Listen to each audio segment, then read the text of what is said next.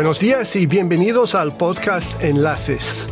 En este podcast tratamos temas diversos de los negocios internacionales, la globalización económica y las redes y enlaces logísticos internacionales que sustentan esta globalización. Exploramos cómo todo esto influye en nuestras vidas diarias a través del consumo, el trabajo y los viajes que realizamos. Hablamos con empresarios, ejecutivos, diplomáticos y académicos de todo el mundo, pero siempre en castellano, para poder así conocer y aprender más sobre estos asuntos apasionantes y tan relevantes en los tiempos actuales. Yo soy Patrick Daly, soy el director general de la empresa de consultoría Alba Consulting, una consultoría especializada en la formulación e implementación de estrategias de operaciones logísticas internacionales ubicada en Dublín, Irlanda. En Alba Consulting trabajamos con clientes en los sectores de industria manufacturera, la distribución y los servicios logísticos en todo el mundo, en países como España, Uruguay, Puerto Rico, Estados Unidos, además en China, India y Oriente Medio. Hoy vamos a hablar con un profesional del sector de la industria manufacturera y exportadora en España. Es un hombre con un largo historial que se remonta a los años 90, un periodo desde el cual la economía española ha experimentado muchísimos cambios. Este hombre es Enrique Trapiella, es el director de consultoría e innovación de la empresa gijonesa Noega Systems, una empresa del sector de los sistemas de almacenaje industrial y estanterías metálicas. De formación, Enrique es ingeniero técnico industrial, entró en el sector de la fabricación de sistemas de almacenaje industrial en 1996, comenzó su actividad como técnico comercial en el departamento de exportación de la empresa Esmena en Gijón. Posteriormente estuvo dos años en Alemania, donde estableció la delegación de Esmena para este país. A partir del año 2000 ejerció la labor de director de fábrica de una de las divisiones, eh, además de labores comerciales y de dirección de marketing. Y en 2010 se incorpora como cofundador de la empresa Noega Systems, en la que continúa en la actualidad. Y estoy encantado de tener a Enrique aquí con nosotros hoy desde Gijón, en el Principado de Asturias. Bienvenido, Enrique. ¿Qué tal estás? Muy buenas tardes. Pues muy bien muy bien y, encantado y agradecido de poder charlar contigo. Muy bien, muy bien. Yo estoy muy contento de tenerte aquí con, con, nosotros. Mira, para empezar, cuéntanos un poco, brevemente, un poco sobre tu trayectoria profesional desde los años 90 a esta parte. Sí, a ver, em, yo finalizo los estudios de Ingeniería Técnica Industrial en, en el año, en el año 93 Estuve tres años haciendo la que se llamaba peritos, ¿no? Sí. Ingeniería técnica industrial. ¿Y eso qué fue? ¿En, Oviedo? Bueno, fue en la Universidad de Oviedo, en, el campus en Gijón. Ah, sí, sí. Escuela de, Ingeniería en Gijón, que, que, edificio que ya no está, que lo, han derrubido hace, hace un tiempo. Y, ahí estudié, ¿no? la carrera de, Ingeniería Industrial. Y el proyecto final de carrera lo, lo contabilicé, lo compatibilicé con, con el servicio militar, de que ya aún había servicio militar, tengo algunos añitos y, y compaginé las dos cosas, el, proyecto final de carrera y, el, servicio militar. Y de tal manera que en el año 94 ya con todas las obligaciones terminadas y el proyecto final de carrera terminado, presentado y demás, pues, eh, pues empiezo a trabajar. En, el año, en el año 94 y hasta finales del 95 eh, estuve trabajando en una, empresa de, de Pravia, cerca de Gijón, eh, dedicada a las estructuras de edificios prefabricados y estructuras prefabricadas, por ejemplo, casetas de obras y cosas de este tipo. Sí. Y allá estuve trabajando también para, para algún proyecto en Alemania, incluso desde esa empresa.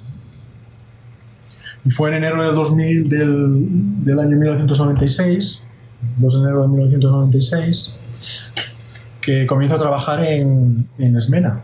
Sí. es una empresa eh, de, de, estanterías, ¿no? estructuras eh, de almacenaje, sistemas de almacenaje industriales, de sistemas metálicos, de estantería metálica. y, eh, y, empiezo a trabajar ahí, como te digo, en el año 96 y empiezo a trabajar en el departamento de exportación, donde coincido contigo. es verdad. De, ahí nuestro, bueno, nuestra amistad, ¿no? Y nos conocemos desde entonces, ya hace... 23 años, ¿no? 23, 24 años, madre mía. Parece mentira cómo pasa el tiempo de rápido. Sí. Y estuve pues ahí en el departamento de exportación, ahí empecé pues eh, entre otros contigo, y estuve hasta el año 90 y finales del 97. Y del 97, finales del 97 hasta el año 2000. ¿Y tú, mm, tú, tú, trabajabas la parte de exportación a Alemania y los países de habla alemana, ¿no es eso? Eso es, básicamente, básicamente es lo que, el mercado al que me dedicaba. Y eso es, sí, porque tú habías vivido en Alemania de, de niño. Sí, sí, sí. Mi, a ver, mi familia fue una familia de inmigrantes, en este caso a, Alemania, mi padre y mis padres, ¿no? Sí. Fueron en aquella oleada de finales de los 60, eh, principios de los 70, que fueron, digamos, invitados a trabajar en, en países pues, como Bélgica, como Alemania, y, y, mi familia fue una de esas, ¿no? Estuve, estuve viviendo en Alemania desde el año 73 aproximadamente hasta el año 1980, unos 6, 7 años. Entonces fuiste a la escuela en Alemania, ¿no es eso? Sí, fui a la escuela en Alemania, la, pues, sería primaria, ¿no? Los primeros años de, sí, desde los... ¿Y el alemán entonces, después de adulto, tuviste que volver a aprender el alemán o siempre lo guardaste desde el principio? Es una cosa curiosa que, siempre comento cuando me lo preguntan, como tú ahora. Eh, el, idioma de niño pues se aprende muy fácil, ¿no? Cuando sobre todo tienes que convivir en la escuela y con otros niños y actividades y demás normales de, de, la convivencia normal y el idioma lógicamente lo hablas perfectísimamente. Pero después de volverme, eh, con apenas 10 años, pues lo dejas de hablar. Lo dejas de hablar y, únicamente hablas el español, que ya lo hablaba porque es el idioma que se hablaba en casa. Claro. Pero aquí en, en España, aquí en Gijón, no hablaba nada alemán. Y tanto es así que prácticamente se me, se me olvidó el idioma. Es una cosa realmente llamativa. Con veintipico años, eh, a, pues a finales de, a principios de los 90, y realmente me ponía a escuchar alemán y, no, y prácticamente no entendía nada. ¿no? Pero es curioso cómo la memoria y cómo el, no sé, el cerebro, no sé decirlo. Los reflejos, ¿no? Son como reflejos mentales, ¿no? Sí, sí, queda, queda almacenado. Es una cosa realmente sorprendente cómo, eh, volviendo a recuperarlo de una forma rápida, vuelves otra vez a hablar el idioma y vuelves otra vez a entenderlo. Es como si se hubiera quedado en el disco duro, ¿no? En alguna parte de atrás del disco duro y lo recuperas y vuelves a, y vuelves a, volver a hablarlo. ¿no? es algo que me llamó siempre muchísimo la atención. Eh, cómo de rápido vuelves a recuperar el idioma una vez que te pones a ello. Vuelves otra vez a, pues a aprender un poco la gramática, vuelves otra vez a, a, estudiarlo, a escucharlo, a hablarlo y recuperas otra vez el idioma rápido. Y tu progreso entonces en Smena fue bastante rápido. Entraste en el 96 y a partir de ahí que ¿Cuál fue la trayectoria tuya? Sí, en el, en el 98, finales del 97, mm, me voy a Alemania porque Smena quiere eh, establecer una delegación en, Alemania. Entonces, eh, me lo plantean, me, preguntan si me apetece y si quiero hacerlo y la verdad es que, bueno, en 26 o 27 años que tenía de aquella, pues dije que sí. De manera que en el año final del 97 me fui para allá y, estuve hasta el año 2000, unos dos años y algo, eh, periodo en el que creo, se crea la, empresa, pues eh, en Alemania y se, se, establece la infraestructura, se contrata gente y se empieza a funcionar, eh, pues también con un almacén donde hay stock, eh, etcétera, etcétera, y, y queda la empresa funcionando en el año 2000, momento en el que, en el que me regreso a España, eh, entre otras cosas porque me quería casar. ¿no? Sí. Y por motivos eh, personales, eh, si quieres un poquito, pues en el año 2000 regreso a Gijón, regreso a Esmena en Gijón y, y me encargan estar al frente de una división de la empresa, una división de, de Esmena que se llama Metal Point y que hacía la, se dedicaba a la fabricación de las estanterías ligeras del mismo nombre, Metal Point, que son estanterías sin tornillos para almacenaje de paquetería en zonas de expediciones de, los almacenes, por ejemplo, y, um, estructuras ligeras. Entonces eh, me incorporo como responsable, como director de, de Metal Point SL eh, con una fábrica en marcha, con, 50 empleados de aquella y con pues lógicamente toda la estructura de Esmena detrás ¿no? Eh, de, esa, de, esa, división. y, uh, y, estoy ahí compaginando también con otras actividades que me tocó seguir haciendo. Pues, eh, por ejemplo, estuve llevando también la dirección de marketing de Esmena. también llevando una, desde un punto de vista comercial, una cuenta importante de, de Esmena, muchas cosas, muchas cosas, ¿verdad? Estabas haciendo varios roles al mismo tiempo, ¿no? Sí, sí, me tocó hacer efectivamente varios roles a la vez. Pero bueno, eh, la verdad es que siempre conté con gente muy, pues muy colaboradora y muy, muy fácil de hacer las cosas con ellos y que te permiten mm, hacer pues más de una tarea, ¿no? Y más, más de una cosa, no eso es imposible hacerlo si no tienes un equipo de gente detrás que te ayuda y que te da soporte. Y, entonces, mm, compaginé todas esas cosas y alguna más que me tocó hacer y así estuve hasta el año 2009, finales del 2009. en ese periodo, como sabes, pues Esmena fue adquirida por, por el mayor competidor eh, suyo, que fue Megalux en el año 2006. Y en el año 2000, eh, finales del 2009, principios del 2010, pues bueno, eh, se decide que el equipo directivo de, de Esmena pues eh, ya no es necesario en la empresa y deciden pues prescindir de nosotros. en, en, enero del 2010 y eso fue el punto de partida, el pistoletazo de partida para lo que vino posteriormente, que fue la creación de Nueva Systems. Nueva Systems se crea a partir del equipo directivo de Esmena, que fue invitado a marchar de la empresa y crea Nueva Systems en el año 2010. Sí. Y Nueva Systems es donde trabajas en la actualidad. Y, Nueva Systems es en donde trabajo en la actualidad. Es una empresa, está en el mismo sector de las estanterías metálicas, sistemas de almacenaje y, bueno, ya camino ya del décimo aniversario en, ah, febrero del año Muy bien, muy bien, enhorabuena. ¿Y cuál es la, oferta en el mercado de, de Noega? ¿Es una empresa de servicios, de productos o de ambas cosas?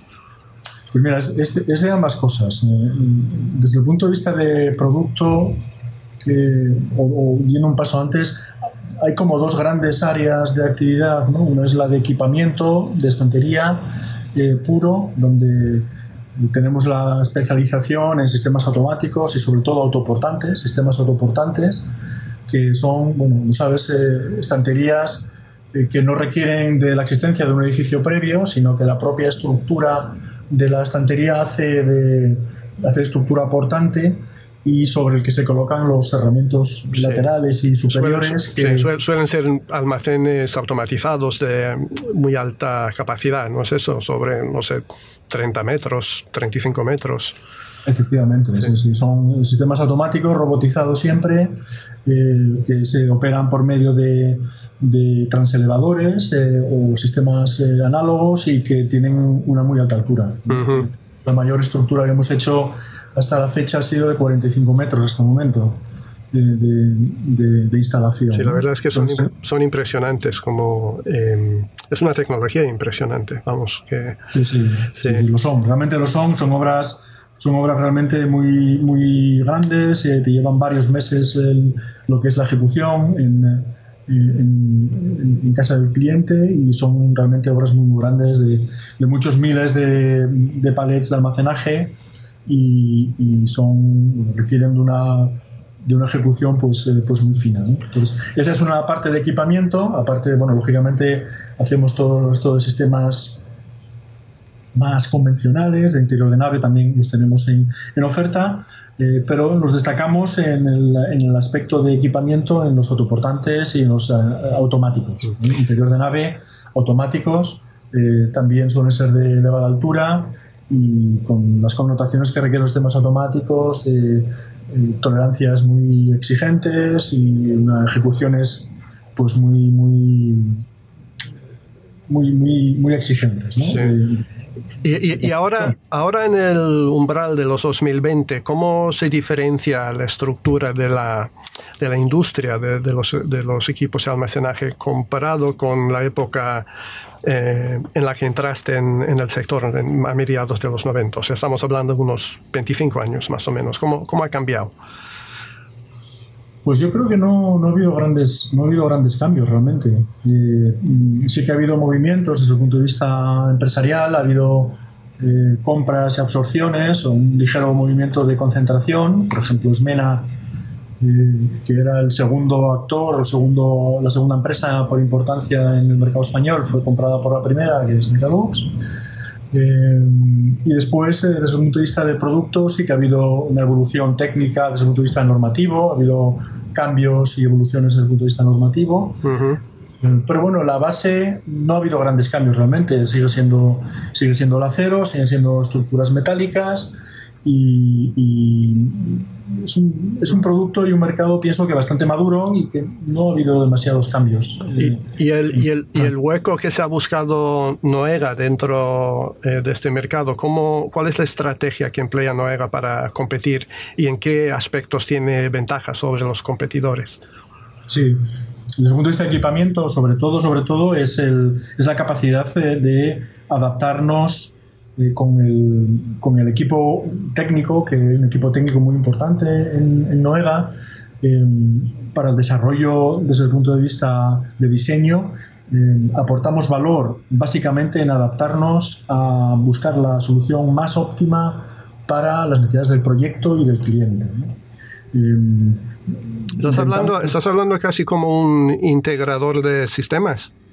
Sí, realmente es una forma de poder decirlo. Somos el integrador de, integrador de sistemas de almacenaje. Realmente lo podemos, se podría decir así. Yo a veces utilizo ese término y yo creo que no está muy lejos de lo que realmente hacemos. Nosotros eh, captamos las necesidades de, un proyecto, de un cliente, buscamos la solución técnica más optimizada en función de las diferentes soluciones de fabricación y de producción y de elementos de los cuales disponemos en el mercado, siempre cumpliendo las normativas y la legislación vigente y, dando la digamos solución más competitiva porque es un mercado decíamos antes decía antes muy maduro y por lo tanto muy competitivo. Hay mucho em, hay, mucha competencia y hay otros lógicamente otros actores y otros otros proveedores capaces de hacer este, este tipo de soluciones y, y necesitamos tener una propuesta de, muy, muy competitiva. ¿no? Y eso se consigue em, sacándole de alguna manera el jugo al acero, ¿no? el jugo al, al metal base em, por medio de por medio de la optimización técnica y por medio de buscar conformados específicos y especiales para aplicaciones determinadas. Y ahí yo creo que somos realmente eh, pioneros y somos eh, aportamos valor realmente ahí porque es a lo que estamos acostumbrados y es lo que llevamos haciendo mucho tiempo y, es lo, que podemos decir que se nos da bien. Otro, otro factor eh, que, que, nos, que nos puede diferenciar es que hacemos la, la solución completa, íntegra, ¿no? desde, desde el diseño, eh, la fabricación, el suministro y sobre todo el montaje. El montaje la, instalación final es, es, una parte clave, es, un aspecto clave del, de nuestro negocio, eh, donde tenemos que, hay que cumplir unos plazos porque nuestra parte del proyecto está dentro normalmente de una ejecución mucho mayor y, y, hay otros, mm, otros industriales que están alrededor de, de, nuestra estructura, que suele ser la portante, es decir, todos al final van a acabar apoyándose generalmente en la estantería, ya bien sea pues, la robótica, la, todo el tema de movimentación, eh, todo lo que va alrededor de la, de, la, de la, estantería acaba apoyándose en la estantería. Si, si, la, ejecución de, de, la estantería del sistema de almacenaje no es eh, buena, va a tener consecuencias en el resto del proyecto. Por lo tanto, es muy, muy importante y clave que la ejecución sea buena. ¿no? ello contamos con un equipo de, de supervisores eh, muy importante en plantilla y que están constantemente eh, funcionando por el mundo, supervisando las obras y, llevándolas a buen término, que es y, una parte, y, trabajáis fuera de España también? Sí, sí, también trabajamos en España. A ver, el primer mercado claro nuestro es España, porque es el mercado primero, el inmediato y el más, el más accesible y el que, el que más conocemos, el que más, el que más eh, tenemos conocimiento de él. Pero cada vez hacemos más fuera, hacemos más, más obras eh, en, otros países de Europa.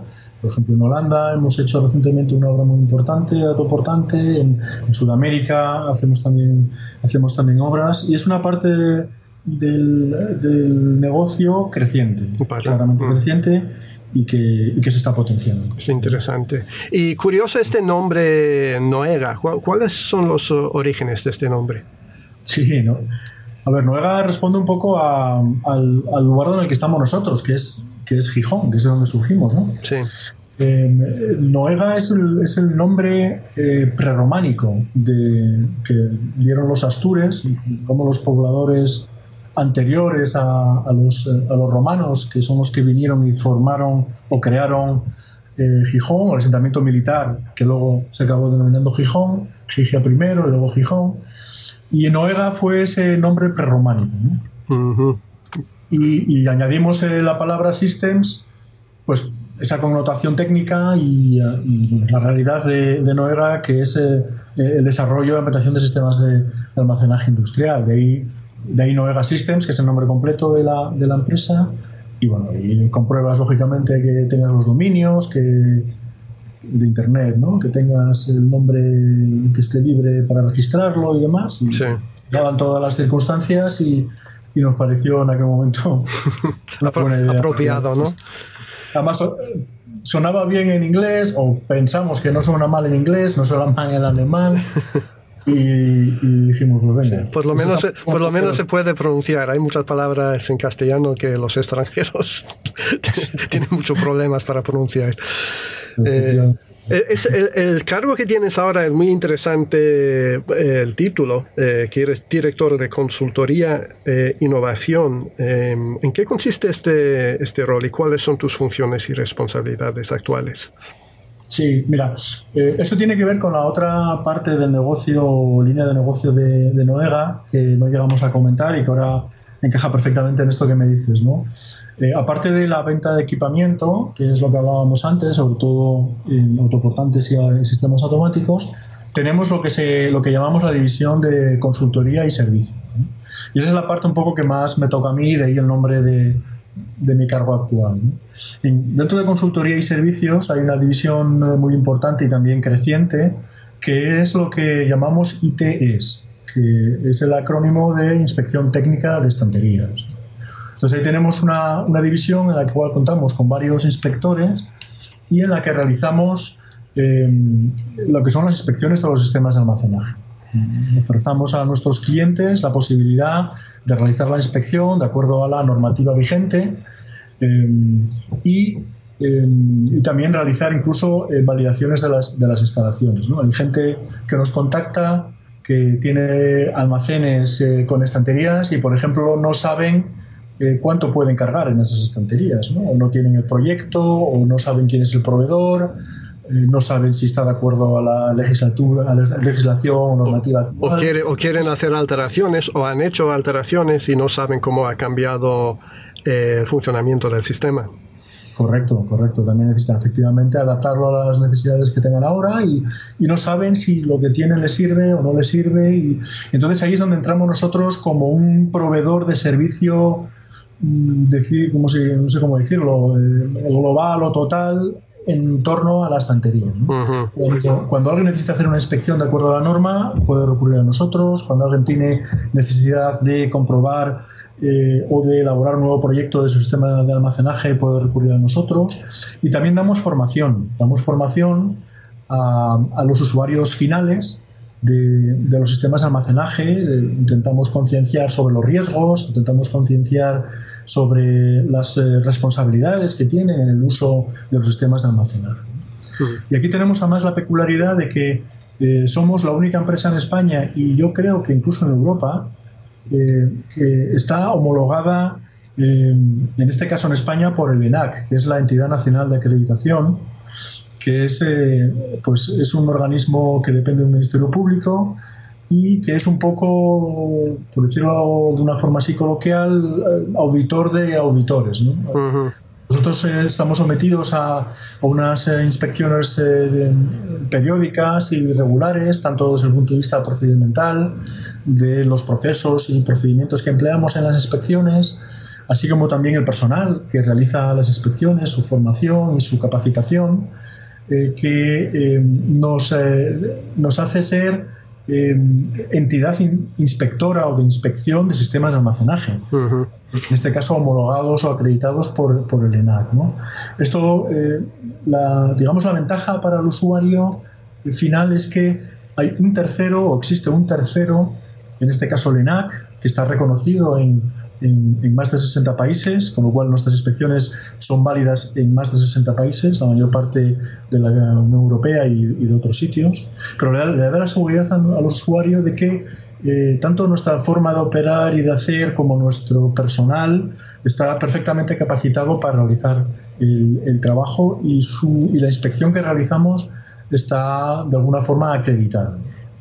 Eh, y, esa, es la división en la que yo estoy ahora mismo involucrado y que estoy llevando de una forma más, más directa. ¿Y la parte de innovación de, tu, de tus funciones, en qué consiste?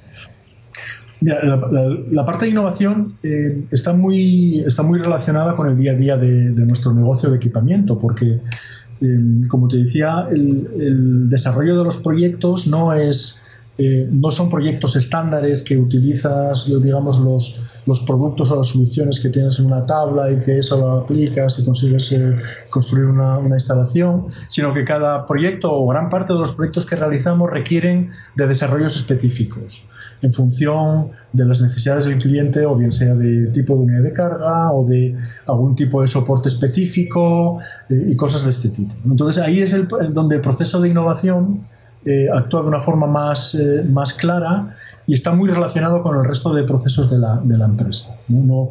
digamos, no es, un, no es un área que esté desligada del resto, donde hay un grupo de gente que está a lo mejor desarrollando, inventando, que, que, sí que hay gente que, que tiene más, eh, digamos, más inclinación por ello, sino que está muy interrelacionado con el resto de las, de las labores de la, de la empresa y desarrollo de proyectos.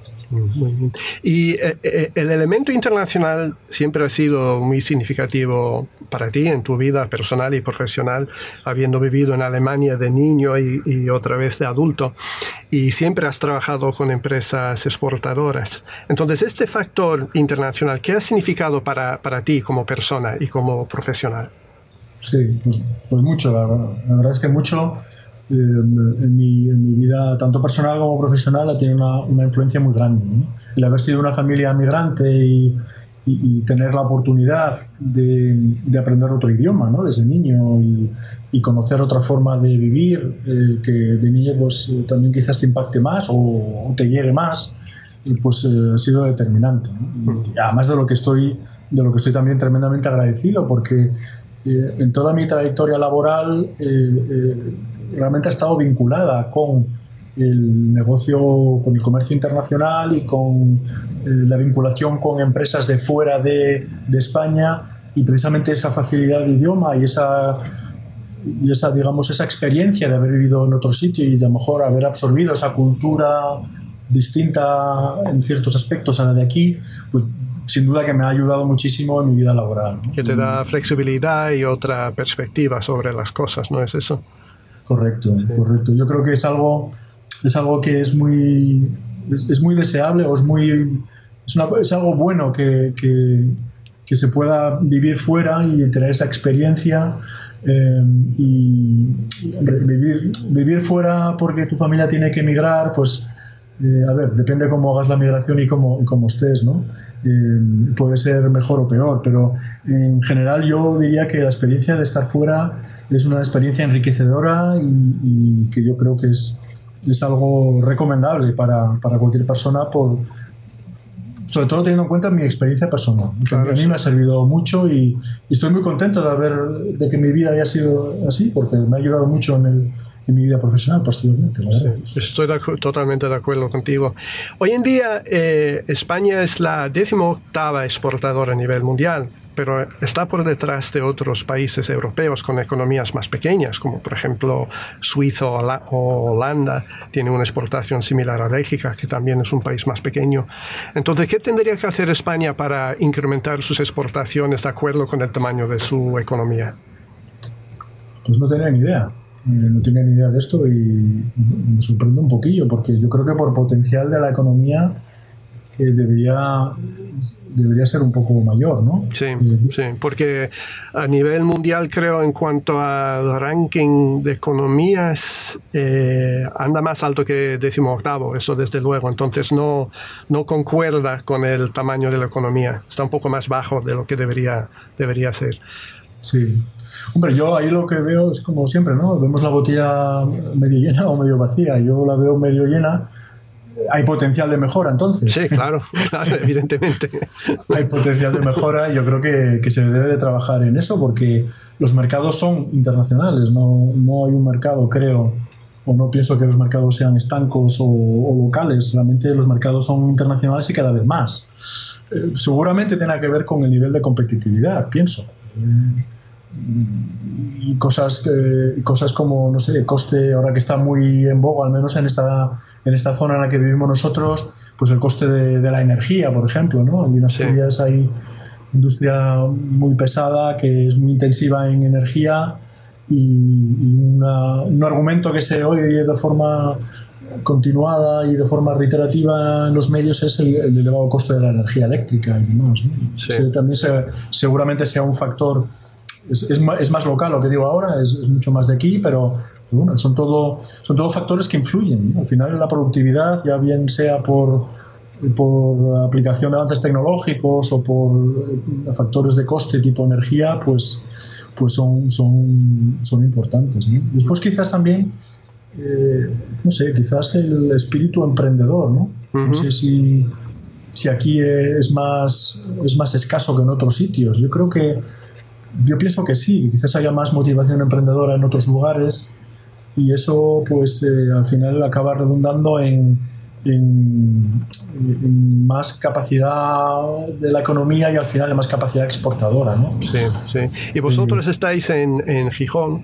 ¿Y cómo valoras tú Asturias como ubicación para una empresa exportadora y cuáles son sus ventajas y desventajas en ese sentido? Asturias, la verdad es que el eslogan de Asturias no es paraíso natural. Sí. y la verdad es que se está muy bien en Asturias, no puedo decir otra cosa más, yo soy asturiano que voy a decir, ¿no? Sí, con un apellido como Trapiella no hace falta que lo jures, ¿eh? Y, Trapiella yo podría hacer eso de los ocho apellidos asturianos, con ocho apellidos asturianos, porque además mis ocho apellidos, alguna vez que he echado la cuenta para atrás, son asturianos. si algún día se deciden hacer la peli, pues que igual que me avisen que igual yo puedo colaborar. no, ya, hablando en serio, eh, yo pienso que Asturias es un poco la periferia de la periferia. y eso es una desde un punto de vista económico yo creo que es una desventaja. Ya España de por sí pues es periférico en el contexto europeo, eh, pues eh, eh, localizado pues en el, suroeste de, Europa y, no cerca de los grandes núcleos económicos. Y, y Asturias en particular está relativamente lejos de los núcleos económicos españoles, ¿no? Pues, pues, pues, que puede ser en Levante en Cataluña o en Madrid y, y, un poco en ese sentido eh, tenemos una desventaja de localización geográfica, pienso.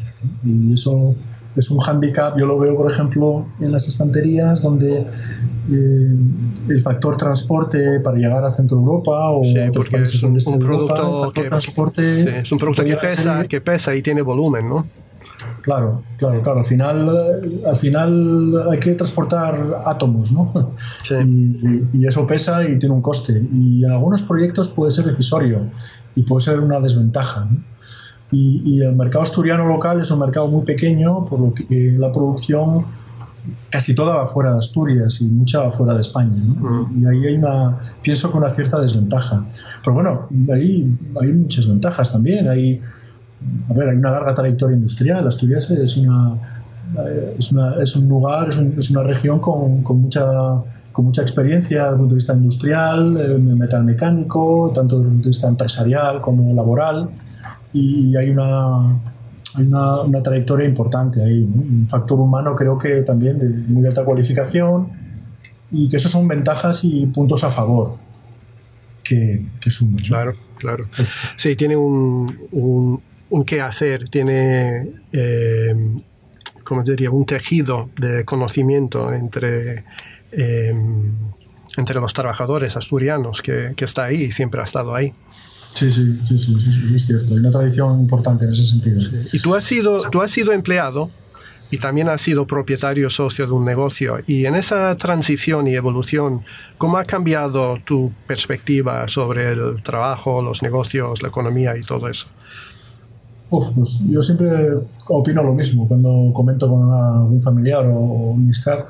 Yo no he sentido ninguna diferencia. Desde el punto de vista laboral, yo he trabajado igual siendo empleado sin más que siendo empleado copropietario de, de la empresa. ¿no? no hay no hay más o menos eh, en, mi experiencia personal, ¿eh? en mi planteamiento personal, más o menos implicación o más o menos responsabilidad, es la misma quieres hacer el trabajo bien, quieres eh, eh, hacerlo lo mejor posible y no hay diferencia en mi caso particular entre un caso y otro. Sí es cierto que siendo eh, propietario pues tienes quizás algunas preocupaciones, si podemos decirlo así, que no tienes siendo solamente empleado, ¿no? Claro. Pues temas de financiación o temas legales o temas de pues, pagar nóminas, de cobros, de facturas.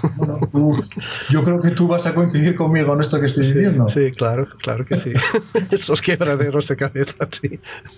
que no tienes que pensar en ellos si eres eh, empleado. Claro, tú eres empleado. Que te den pues, la nómina y ya está, ¿no? Claro. Oye, y dejando el trabajo a un lado eh, por unos momentos, para estamos entrando ya en la recta final, eh, ¿qué te gusta hacer fuera del, fuera del trabajo? Pues mira, no sé, son cosas bastante normales o típicas, ¿no? Por ejemplo, a mí me gusta mucho leer. Soy, pienso que soy un, lector bastante voraz y le dedico bastante tiempo a la lectura. Soy una persona, pienso, que más bien tranquila y la lectura encaja bien con mi, con mi, forma, con mi forma de ser, ¿no? Sí. ¿Y, has, has, leído algo últimamente que te haya gustado mucho y que recomendarías a nuestros oyentes? Sí, bueno, recomendar. Sí, comento. A ver, me gustan las biografías, ¿no? Me gusta leer bastante, lo siempre que puedo, temas de, de, las biografías, ¿no? De la experiencia de las personas, que es una forma de poder eh, vivir la experiencia de otro de una forma condensada. Y, por ejemplo, he leído dos eh, biografías recientemente que me, que me, han gustado mucho y que me han llamado mucho la atención por, por la trayectoria de las personas, ¿no? Que además son bastante, son bastante distintas. por ejemplo, he leído hace no mucho la, la, biografía, no sé si lo pudiste leer, de Arnold Schwarzenegger. Ajá. No lo leí, eh, no. Que, bueno, el libro se llama Vida Total, es Total Recall en, inglés. Eh, un poco en analogía de la, de la película, ¿no? El Total Recall, la película. Sí. Desafío Total, se llama en español. Y, y realmente es sorprendente la, la vida de este hombre eh, yo lo comenté en alguna ocasión recientemente, son, son como tres vidas en una, porque, porque realmente es que date cuenta que este, este señor, que tiene ahora 70 y algo años, eh, fue, no sé si heptacampeón del, del mundo de bodybuilding. ¿no? Es como el, Mr. Universe o algo así era, ¿no? Sí, sí, es como el Michael Schumacher del bodybuilding. sí que ya es, eso ya por sí solo ya es algo eh, memorable y reseñable, que cualquier persona le gustaría eh, vivir en alguna ocasión, ¿no? Él, lo ha hecho. Pero es que no se ha quedado ahí, es que eh, fue mega estrella de Hollywood, ¿no? En su día. El, actor mejor pagado, hizo películas súper taquilleras, que bueno, uno puede discutir si sus dotes como actor son mejores o peores, eso da un poco un gusto, pero la realidad es que fue una mega estrella, ahora quizás un poco menos, pero fue una mega estrella de, de Hollywood, ¿no? de películas súper taquilleras.